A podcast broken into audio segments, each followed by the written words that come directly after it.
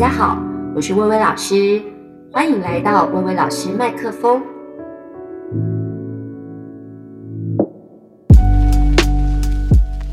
各位听众朋友，大家晚安，欢迎来到薇薇老师麦克风。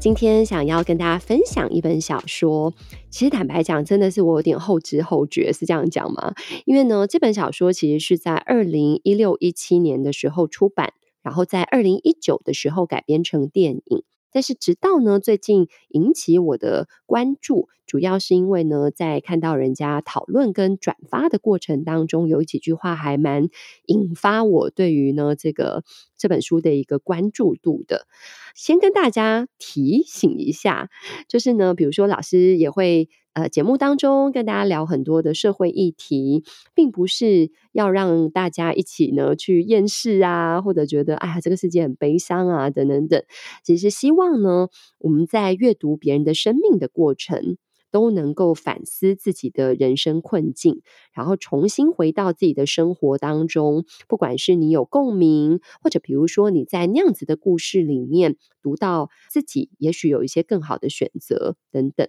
这个都是呢，想要跟大家分享的原因。那今天呢，想要跟大家分享的这个话题，可能呢，女性们会特别的有共鸣。可是我觉得男性们更需要好好的来听一听，来深思这个议题背后所带来的一个反思。那先跟大家分享一下，我为什么看到人家转剖这个文章的时候，他的呃前言让我觉得很有感触，所以呢，开启了我呢，就是去把这本小说买回来好好读一读的一个原因。他说呢，有一本书让韩国人气女团的成员，因为跟大家说我读过他，结果呢，男粉丝就因此呢烧掉他的照片啊，捡到他的照片，然后来威胁他，但是。韩国总统文在寅，还有 BTS 防弹少年团的团长南俊都表示自己也读过，并且推荐。结果呢？然后呢？然后就没有然后了。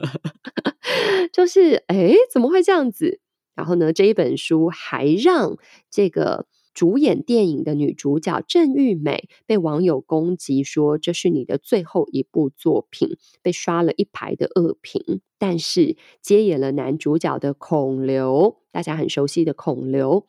无论是在台湾的新闻或是韩国当地的新闻，都一面称赞他怎么样的力排众议接演了这部戏。然后也是一样，就没有然后了。那。其实我知道有很多朋友都还蛮喜欢孔刘的，那我也非常感谢他，因为如果不是他接演这部电影，也许呃这部片没有办法引起这么大的关注，然后甚至会遭到更大的一个抵制。可是呢，这本书我在想说是什么恐怖的禁书吗？就一看也没有这么可怕呀，叫做八二年生的金智英。这个书一看就觉得，哎，这不就是一个，你知道，像传记故事一样，有什么好？好像弄到这个天怒人怨一样呢？但是呢，最奇特的事情是，打开韩国的一个很有名的影评，就发现呢，针对这部电影的评分，在男性跟女性之间呈现出男性的平均评分给了二点八二分，满分是十分，女性。的平均分给到九点五一分，所以你可以想象这本书带给女性很大的共鸣跟同感，可是，在男性之间却引发非常大的一个抨击跟讨论，尤其呢，在高达四万多则的评论当中，不乏很多呢这个所谓丑女的言论。让韩国兴起了一阵，就是对于仇女现象、仇恨的仇，以及对厌女现象的一个重新的检讨、反思跟讨论。那回到台湾的现状来说，因为呢，我也是属于八零年代 出生的人，然后就觉得，哦，虽然是韩国，但是怎么会？是不是亚洲地区很多的女性的成长背景都这么相似呢？我们听过很类似的性别刻板印象的话语，我们在生活里面受到非常的明显的一个性别的一个困境，或者是不平等的一个待遇，所以我就觉得哇，这个真的是一个难怪全世界对于这本书其实都是有共鸣的，或者是这本书能够引起这么大的一个争论的。那先跟大家介绍一下这本书的故事。一开始，金智英。金智英呢，在韩国来说，就是俗称我们台湾的蔡奇亚米啊，就是很多人的朋友都会叫做金智英，尤其就是呃八零年代到九零年代之间，有点像是我们台湾的可能怡君。我的人生当中认识非常非常多的怡君，从小学然后一直到长大，然后或者比如说还有人说是有点像雅婷，就朋友戏称就是说每个人生命中都有一个陈雅婷这样子，所以他其实是透过金智英这样子的一个虚构人物，要讲的是普遍韩国女性的一个人生。那他说呢，这个故事一开始是金智英在成为了妈妈之后。她有一天呢，就会突然很奇怪哦，跟她老公讲话讲到一半的时候，突然就像岳母一般的讲话，就像她自己的妈妈一样的说起话来，然后她就会。呃，有点像我们现在讲的，就是解离或者是精神的分裂这样子，然后就会突然变成另外一个人格，然后讲话的方式啦、口气啦，都变成可能是他大学时代的学姐啊，然后或者变成他的奶奶呀、啊，等等等，他会变成很多不同的人。在这个过程当中呢，他先生才慢慢发现，原来他太太的。内心里面隐藏着这么多隐忍，然后不敢说出来的真心话。那这样子的一个人生困境突然这样子出现的时候，然后这个作者就开始回溯金智英从小到大最重要的四个阶段的不同处境。包含就是他小时候啊，然后求学的年代，然后慢慢到高中、大学比较青少女的一个时代，然后一直到呢后来就是进入到工作的职场，然后最后呢就是结婚生子这样子的一个四个阶段。这四个阶段呢，首先谈到他出生的那个时期，就大概小学时期，一直婴儿到小学时期，因为他有一个弟弟。有个姐姐，她就是那种夹在中间标准的这个，就是家里的老二姐姐嘛，因为长女嘛，所以呢，就是会霸占到一些父母的独处时间过。然后呢，弟弟嘛，尤其又最小，然后又是家里的男孩，所以家里面在分配资源的时候就会非常的不公平。他就很好奇说：“哇，弟弟喝奶粉呢，好酷哦！这是什么东西？”他只是就是捏那些粉末啊，这样沾来偷吃就会被打。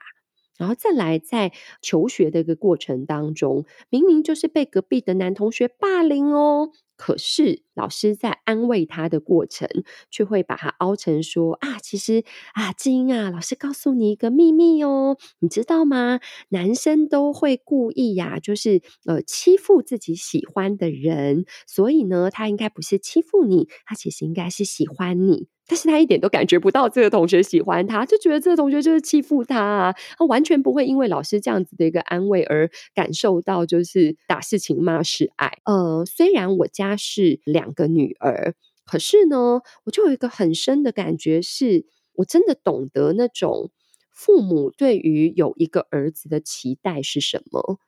包含就是我自己的。就是亲朋好友们，或者是跟我同年龄的朋友们，就是那种生女儿一直要生到有儿子，然后才算对这个家有一个交代。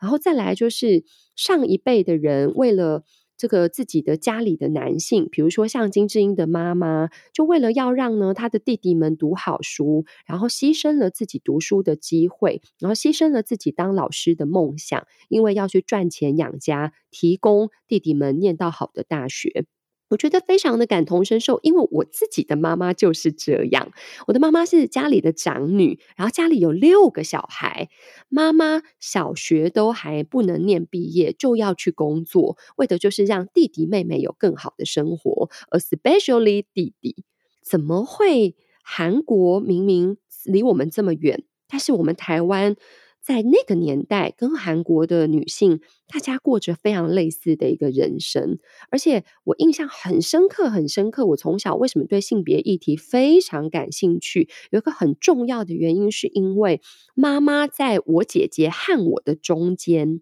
曾经呢有一度怀孕，但是因为跟我爸爸大吵架这样子，总之呢，我妈妈就做了一个非常狠心的决定。她在当时候怀孕五六个月的时候，她不要生这个孩子了，然后去把小孩拿掉，冒着就是母体很大的危险。可是她后来呢，就是带着非常惋惜的口气，在我已经有意识的情况下，告诉我说：“啊，真的好可惜哦，那是一个儿子，因为我是接续着这个小孩。”后来很幸运出生的孩子，我就会有这种感觉，觉得说哦，所以生下我是女儿，妈妈是有一点可惜的嘛。你就会接收到这个讯息，觉得啊，为什么我不是一个男生？这个东西让我从小就是对性别这件事情是非常的关注。我不晓得在跟我差不多年龄的这个，或者比我小一点、再大一点的女性，有没有过这样子类似的经验？所以从一开始，其实我在看这本书的时候，就觉得哇，真的是太有共鸣了。然后后来，在这个呃一九九五年到两千年，大约就是这个金智英呢国高中的一个时期，明明就是。补习班里面有人暗恋他，然后跟踪他，然后甚至呢跟踪到他上车，跟踪到他下车，他非常害怕，非常害怕，因为从来没有遇过这个状况，然后就紧急要向他的父亲求救。可是最后的结局还好是有人见义勇为，可是他的爸爸并不是觉得啊好心疼哦，我的女儿被跟踪被骚扰，他爸爸就开始指责他。你是不是在补习班跟人家乱搞？你为什么释放出错误的讯息，让人家这样骚扰你，让人家觉得你喜欢他？你为什么要穿这么短的裙子引人注意？我曾经在呢我们其他的另外一集里面谈到女性的生存威胁感，我相信就跟大家分享过从小到大就是在各种被骚扰的一个经验，所以我觉得哦，原来被骚扰的受害者真的是有一种哇，怎么会真的是不分国籍？这个世代的女性，其实不要讲说是八二年生的金智英，我相信一直到现在二零二二生的金智英，都还是有可能面临到这样子的事情。所以这本书，我觉得我很能理解为什么她在女性之间的评价这么高，因为有人说出了我们人生当中的一个困境。那一直到后来呢，二零零一年到二零一一年，金智英去工作了。他在那个职场上面啊，面对了又是主管的各种性骚扰，故意那种摩挲他的肩膀的啦，讲话不好好讲的手就放在他的腰上的啦，或者什么韩国人很喜欢，就是下班去应酬，应酬的时候就是趁着这个喝酒的醉意呀、啊，讲出一些让女性觉得很不舒服的话来，或者比如说当主管在拔擢谁的时候，他就不会是那个选择。然后他后来私底下才发现，他不会是那个选择的原因，只因为她是女性。然后所有的主管心里面都会有一个设定，就是女人终究是要结婚生小孩、走进家庭的。所以我这么重要的工作跟职位交给她，会没有办法得到一个永续发展。女人不能当主管。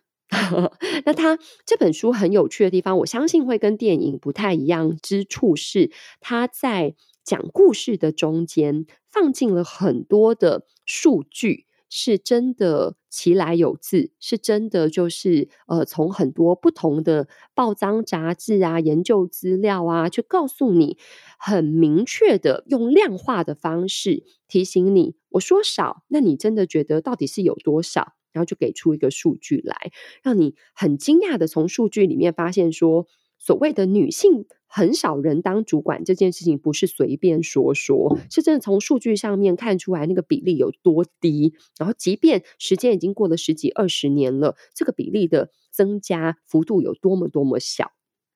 然后再来呢，到二零一二年到二零一五年的时候，她结婚了。结婚之后，其实她嫁的老公真的已经是大家心目中所谓的好老公，因为他会告诉你说：“哎呀，我们就生嘛，我会帮你带小孩，然后我也会帮你做家事。”可是，什么叫帮我带小孩？小孩难道是我一个人的吗？什么叫帮我做家事？这个家难道是我一个人的吗？为什么不是一种平均分摊？那可能也会有人觉得说，不是啊，阿先生就在外面工作啊，所以他回来当然是一种分摊，不是本来就什么男主外女主内嘛？坦白讲，这就是非常非常性别刻板印象的地方。金智英她难道没有工作吗？家事跟带孩子难道不是算一份工作吗？然后最让她致歉崩溃断掉的一件事情，就是有一天风和日丽的下午，他就推着婴儿车，然后带着他的孩子呢，想说啊，难得小孩这么乖，然后安静的在睡觉，所以呢，他就给自己买了一杯咖啡，然后带着孩子坐在公园，然后吹着凉凉的风，然后享受呢那一时半刻的悠闲。可是却没有想到旁边。坐在公园其他位置上的上班族就开始看着他窃窃私语，就说：“啊，你看这种妈虫，就是拿着老公的薪水，然后在那边悠闲度日，在那边喝咖啡啊，这种妈虫哦，我看我还是不要结婚好了，因为这种妈虫太多了。”然后就吓一大跳，想说什么？我是妈虫，在他们的眼中，我是一个不是生产，然后靠着老公，然后薪水，然后悠闲度日的人。他们知道我有多忙吗？然后就非常的崩溃，然后就回家跟先生讲，然后先生就说啊，你不要理他们呐、啊，什么什么这样子啊，真的是看了当然就会觉得哦，好帮他生气哦。但是生气之余，当然也有很多的反思，就是。虽然台湾，我刚刚讲，可能在二零零一年他所谓进入职场的时候，我觉得台湾有一个比较大的分歧点，就是我们的性别教育就是慢慢在普及到中生代跟青少年的一个世代，但是不能够说我们完全就没有那样子的一个传统观念的遗毒，比如说，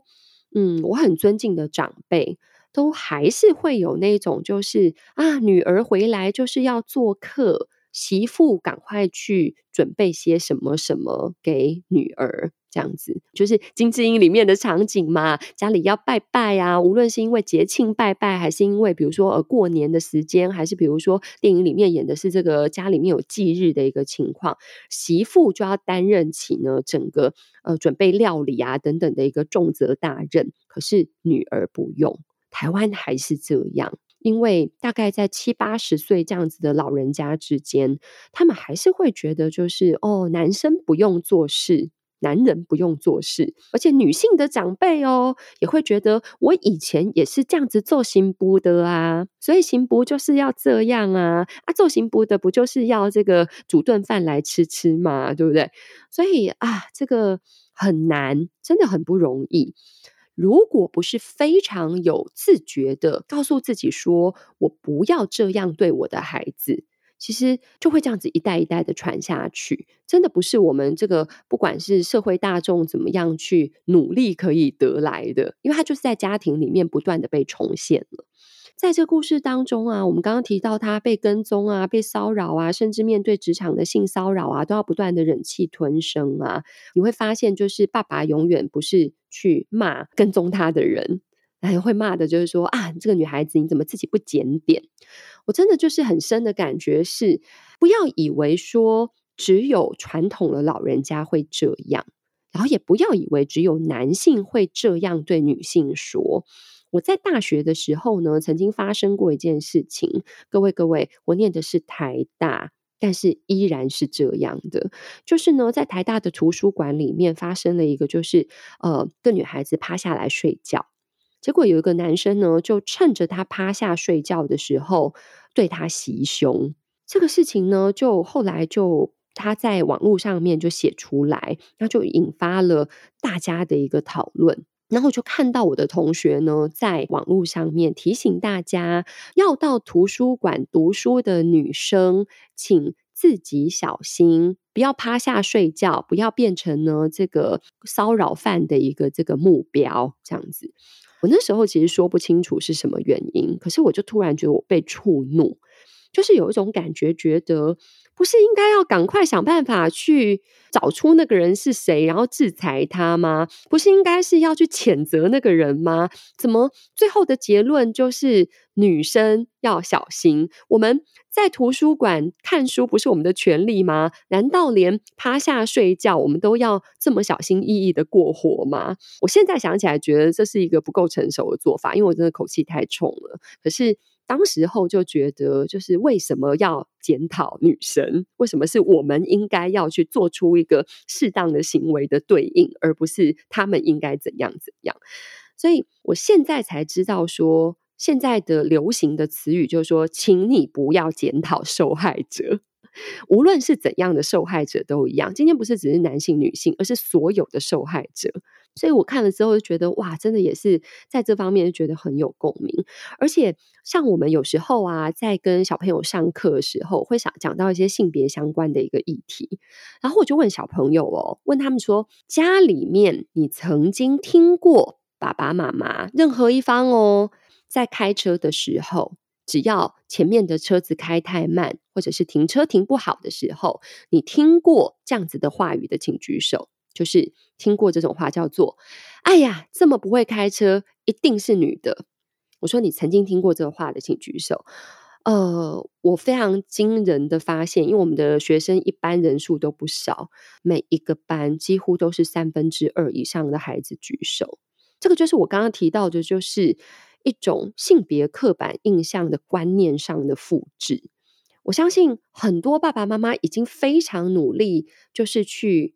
推广所谓性别平等或是平等的一个概念，然后去尊重别人。但是我们就是会不小心在这种生活上的小细节，然后让孩子感受到这个性别刻板印象。那当小朋友没有辨别的能力的时候，他就会复制出一模一样的话来。有一天，当他长大的时候，他在开车，只要看到前面的车子，就是你知道开得很慢，或者是比如说停车停不好，他就会蹦出这句话。也许他有一天会突然吓到，说我怎么这样讲？但是有这样的自觉的人实在是不多。所以，我从这个故事里面，我其实真的非常希望，就是说每一个人都可以来好好想一想，我们有多少时候，不只是性别哦，包含种族的，包含阶级的。我们是不是常常太过武断的去提到说啊，当妈妈的人就是怎样怎样啦，或者是比如说，哎呀，他那个吼就是一个月就赚多少钱而已，这个工作就是比较没有出息啦。就是是不是很多时候你都会不小心的在这个话语当中去复制了很多传统上的歧视，或者比如说就是这种刻板的一个观念，让孩子不小心的学了去呢？啊，所以呢，今天其实虽然是从性别议题谈起，可是真的想跟大家聊的真的是非常非常多，因为读这本书就是感慨万千啦。而且我自己身边呢，因为在这个社会上面，不得不说，女性因为结婚生子，真的相对的被剥夺了很多很多权利。可是生理上的男性，或者甚至是没有生过孩子的女性，可能都。不见得能够体会，就是我们只能靠着阅读去了解说，哇，天哪，竟然是这样子的状况。可是他们真的太多，比如说怀孕的各种痛苦，像我有朋友哦，在怀孕期间，肚子只要躺下来就觉得压迫到可能他的胃、他的膀胱，所以就是会想吐啊，一直想上厕所啊、频尿啊等等。在怀孕的后期期间，整个晚上都要坐着睡觉。我有朋友就是胎儿的不稳定，几乎也是怀孕后期，她不是只是半躺着，她是要靠打针，然后才不会流产，所以几乎在后期怀孕的期间，整个都要卧床，更不要讲就是生命最初的那阵痛，就是生产的过程，无论你是剖腹。还是比如说你是自然产，然后我有朋友好可怜，就是要自然产，然后没有办法生，因为小孩的头太大出不来，然后最后就是吃了全餐，就是变成要立刻判断，就是说必须要剖腹，否则小孩会有生命危险。各式各样的母亲身体上的一个负累，然后像我今天下午的时候，跟我一个朋友，他小孩已经国三了，以为小孩上了国中，就是可能不用这么烦恼跟担心，没有。就是担不完的心，课业的、人际关系的，在学校里面跟老师的关系的，各种的叛逆，然后爸妈怎么、妈妈怎么讲都讲不听。可是必须要问一个问题是：爸爸去哪了？即使台湾跟韩国可能比较起来，已经是我觉得在性别的观念上，真的是还比较稍微平等一点了。可是。我还是看到我周围非常多所谓八二年生的陈怡君，就是台湾的代称可能不是金智英，是陈怡君。作为母亲，真的要承受太多了。然后在那种我到底要以我的工作为重，还是比如说是要以我的就是家庭生活为主？很多台湾的女性都在这个分歧路口面临到很困难的一个抉择。我有一个朋友，他是一个创业家，他甚至有一次就是发出怒吼，因为他在开很重要的会议的时候，他收到老师的 line，就是说小孩在学校怎样怎样，然后请妈妈赶快跟老师联系，然后他就一肚子火上来，就是为什么大家在这种时候想到的都是找妈妈？难道不能找爸爸吗？这个小孩他是有爸爸的好吗？这样子，他就是非常生气，然后就觉得啊，这个社会对于女性的这个社会的一个性别赋予太多的一个不公平。但是，难道男性过的生活就真的很爽吗？坦白讲，也没有。就是男性，你看从小就是那种什么“男儿有泪不轻弹”这种这么压抑个人情绪的一种这个。道德规章，然后再来，或者是那种，比如说，哦，男生就是要负责养家，对于工作不是很有热忱的人，就会觉得超大的负担。然后，或者你看嘛，男主外女主内，难道男生想要当家庭主妇不行吗？所以，我们今天其实谈的不只是女性遭受到一个困境，而是所谓的性别平等，真的能够做到平等了吗？能不能撇开性别这件事情，更不要这么刻板印象的，更公平的去尊重每一个人的选择呢？那回到今天，就是呃，因为韩国的这本书遭到了一些抵制，然后再来他们的电影上映的时候，未演先轰动，就是人家都还没看就刷了一排的恶评，那就很多人在讨论，就是韩国的丑女的情节。我们不要讲丑女情节。即使是仇华情节，因为世界各地现在因为 COVID-19 的原因，其实有很多地方开始是在对亚洲人有很大规模的歧视跟攻击的事件，在很多不同的国家出现。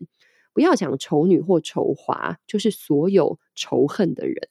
就很容易外显在他的言语跟行为上去对别人进行攻击。好，那我们讲一个真的是比较灰色地带好了。比如说，在金智英的故事里面，她的婆婆叫她做东做西，然后她婆婆在她生了第一胎的女儿之后，就开始讲说：“没关系，你们还年轻。”意思就是说，她觉得，就是她她心里的潜台词就是，其实我觉得生女儿有关系，所以没关系。呃，你们还年轻，还可以再生儿子。那她的婆婆是坏人吗？不是的，其实他只是不了解而已。可是因为呃无知而对别人造成的伤害，难道不是一种坏吗？所以，哎，坦白讲，就是立场不同啦，真的是立场不同。对他来讲，他也会觉得，我要求一个可以传宗接代的孩子，这样的要求很过分吗？那你就会发现，当你想要来辩论这件事情的时候，真的是有一点秀才遇到 兵，有理说不清。而是只能说，我们能不能大家学习，就是尊重各自的选择。想要当家庭主妇没有不行诶、我并不是说今天所有的女性就是一定都要去当职业妇女，或是比如说就一定要创业，不要结婚，不要生小孩，而是你要选择当家庭主妇，我们要尊重。你想当职业妇女，或是你今天厌倦当职业妇女，哎，你们你们不要以为就是大家都不想当职业妇女。我有朋友啊，生完小孩之后很高兴要去上班，因为他觉得带小孩太累了，而且很烦，小孩讲不听，他就觉得他去上班是一种喘息，是一种休息耶。但是这个就是每一个人的选择嘛。我觉得真正的平等是所谓立足点上的一个平等。就是不是什么东西都是同一个标准去要求所有的人，所以你的选择就是你的选择，你能对你的选择就是负责，这个就是最重要的事情。但是金智英她想要图这本书想要凸显的一个困境是，她的妈妈已经是很挺她了，因为她的妈妈就是一个在性别不平等的一个年代长成的女性，那就希望自己的孩子尽量不要遇到这样的情况。然后再来，她的先生也已经是一个好好先生了，所以这本书他已经排除了在家庭里面受到的很大的压力，而是把这个社会性别放进来考虑的时候，你还是会发现大环境上对他并没有这么的友善。这是这本书里面最想要点出的大环境的困境，而且我觉得真的是不只是男女平不平等。像很多时候，我们能不能够换一个角度去想平等？其实很多时候，那个尊重是来自于我们能不能设身处地去站在对方的立场思考。我举一个例子，很多人都觉得童话故事啊，当然就是一个很平面的故事。但是，当我们不断在跟小孩讲童话故事的时候，有没有可能让孩子学习到的？就是一个比较平板的平面的思维呢。最近刚好呢，这个在高中班啊，我跟学生上现代诗的课，然后呢，很多小孩都对一首诗很有感受，就是蔡仁伟的一首诗叫做《悲剧》，那很短，只有两句话，就是当公主醒来的时候，发现她没有其他的选择。然后很多小孩读这首诗又觉得很好笑，又觉得很有共鸣，就是。童话故事很容易让我们无意识的认为说，哦，就是公主醒来啊，就嫁给那个救她的王子啊。而且你看，门当户对，男的帅，女的美，而且各自都有权又有钱，这不是一门好亲事吗？所以呢，哦，公主嫁给呃王子，哦，就应该要得到幸福快乐的日子。但事实上常常不是这样啊，公主跟王子一定要打架的嘛。你想嘛，每个人都以自我为中心，谁能容得下？嗯，你要当我世界里的王呢？是不是？所以公主跟王子，就是为什么一定就会是就是幸福快乐的结局呢？就是公主的选择是什么呢？她难道只能嫁给就给救她的这个人，不能只是说谢谢就好吗？当你。换一个角度，从女性的思维来看这个故事的时候，你就会发现这个故事的讲述方式是从很父权的思考里面出发的。因此，我们要回过头想一件事情是：是不是太多时候我们好多事情都认为是理所当然的？这个是我今天最后想要跟大家分享的。就是我的结论。我从八二年生的金智英里面，除了看见的是世界各国，然后各个时代不同女性的困境之外，更想要分享的事情就是，我们太常把生活里面的种种当作是理所当然了。嗯，我最近刚好还看到了一份考题，我觉得很，就是觉得很政治不正确。就是反正呢，有一个小孩，他其实已经不是小孩了，叫做小光好了。小光有一个爷爷，八十多岁，然后他是一个单亲家庭，有一个妈妈，还有两个弟弟都在念大学。然后呢，以下是他呢想要带家人去旅行，哦，然后就有一个旅行社的一个表。哎，这个阅读测验哦，现在的小孩考试考这个哦，然后就下面呢就要计算，就是说哦，他们团费多少啊？然后他们要给的小费是多少啊？哪一个选项正确啊？然后最后删掉所有数学的计算题，这是国文考题哦，删掉所有计算上的错误之后，最后的答案叫做妈妈必须为全家人准备清洁用品。然后处罚，因为这个旅行社跟呃旅社是没有付这些东西的。我我本来觉得说我要为了这个选项送分，因为我觉得这个观念太不正确了。可是没有国三的学生哦，全班八十几个人，没有人觉得这个选项有问题耶。大家觉得是啊，这不是正常的吗？然后我就跟他们讲说，你们没有发现一个很吊诡的地方吗？这个小光。他的弟弟都已经念大学了，所以他的年纪已经是超过大学生的年纪。然后他要带家人去旅行，请问为什么还要妈妈为这些大人们准备什么清洁用品？清洁用品就是你个人 要自己准备的嘛。然后小孩就在笑。怎么会这么理所当然？大家就觉得妈妈应该 要帮大家准备呢？还用“必须”两个字，我看的是超火大。就是大家要能够去好好的，除了观察这个世界上理所当然的事情的背后没这么理所当然之外，应该要花点时间去思考这些现象的背后。它来自什么原因？我们要怎么做才能真正做到不再是以自我为中心的去看待这个世界？最近刚好呢，也在在 Facebook 上面看到一个新书的贴文的一个推荐，叫做《世界一分为二》，就是伍尔夫、T.S. 艾略特、E.M. 福斯特、D.H. 劳伦斯以及他们的一九二二年。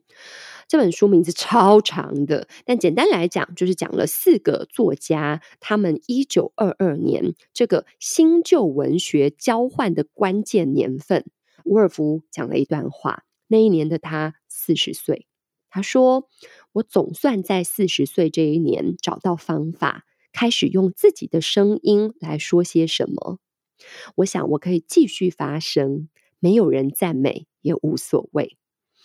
我不知道大家能不能从里面读到些什么，就是在那个英国都还是男女不平等的一个年代当中，她有一个女性的一个觉醒，她开始要用所谓自己的声音来表达，来使用自己的一个话语权，然后并且她觉得她可以这么继续下去，他觉得他有这个能力，他有这个信心，而且最重要的事情是，没有人赞美也无所谓。然而，非常巧的事情是，这本书叫做《八二年生的金智英》，就是一九八二年。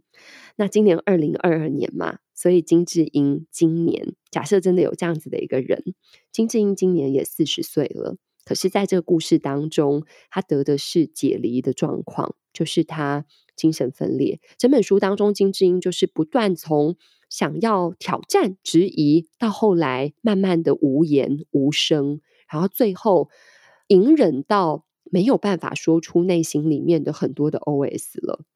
可是你看，时间已经经过了一百年了，亚洲国家有多少的韩国的金智英，有多少的台湾的陈怡君，他依然在父权社会底下，他是没有办法说出他自己的真心话的。这么多这么多的金智英，世界各国的金智英。也许他这一辈子不见得有机会能够成为伍尔夫，在四十岁的这一年，开始用自己的声音来说些什么。我更要说的是，世界上有好多好多弱势的阶层、弱势的团体、弱势的族群，其实他们都没有他们发声的机会。所以啊，今天最后呢，想要提醒大家，也跟大家分享，就是我读了这本书的一个反思。其实，不管我们身为什么样的性别、什么样的国籍、什么样的种族跟什么样的阶级，我们都应该要常常去思索，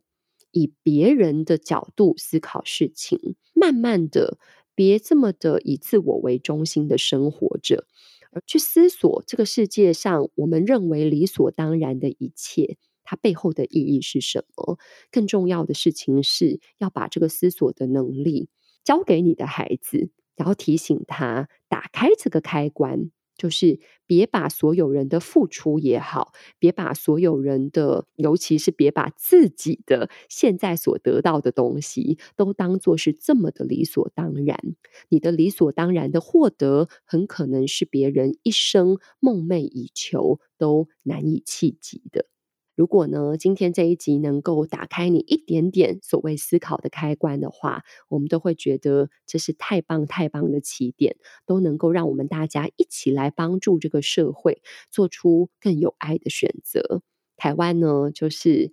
平等之路啊，尚未成功，我们所有的人仍需努力。谢谢大家，今天的薇薇老师麦克风跟您说晚安。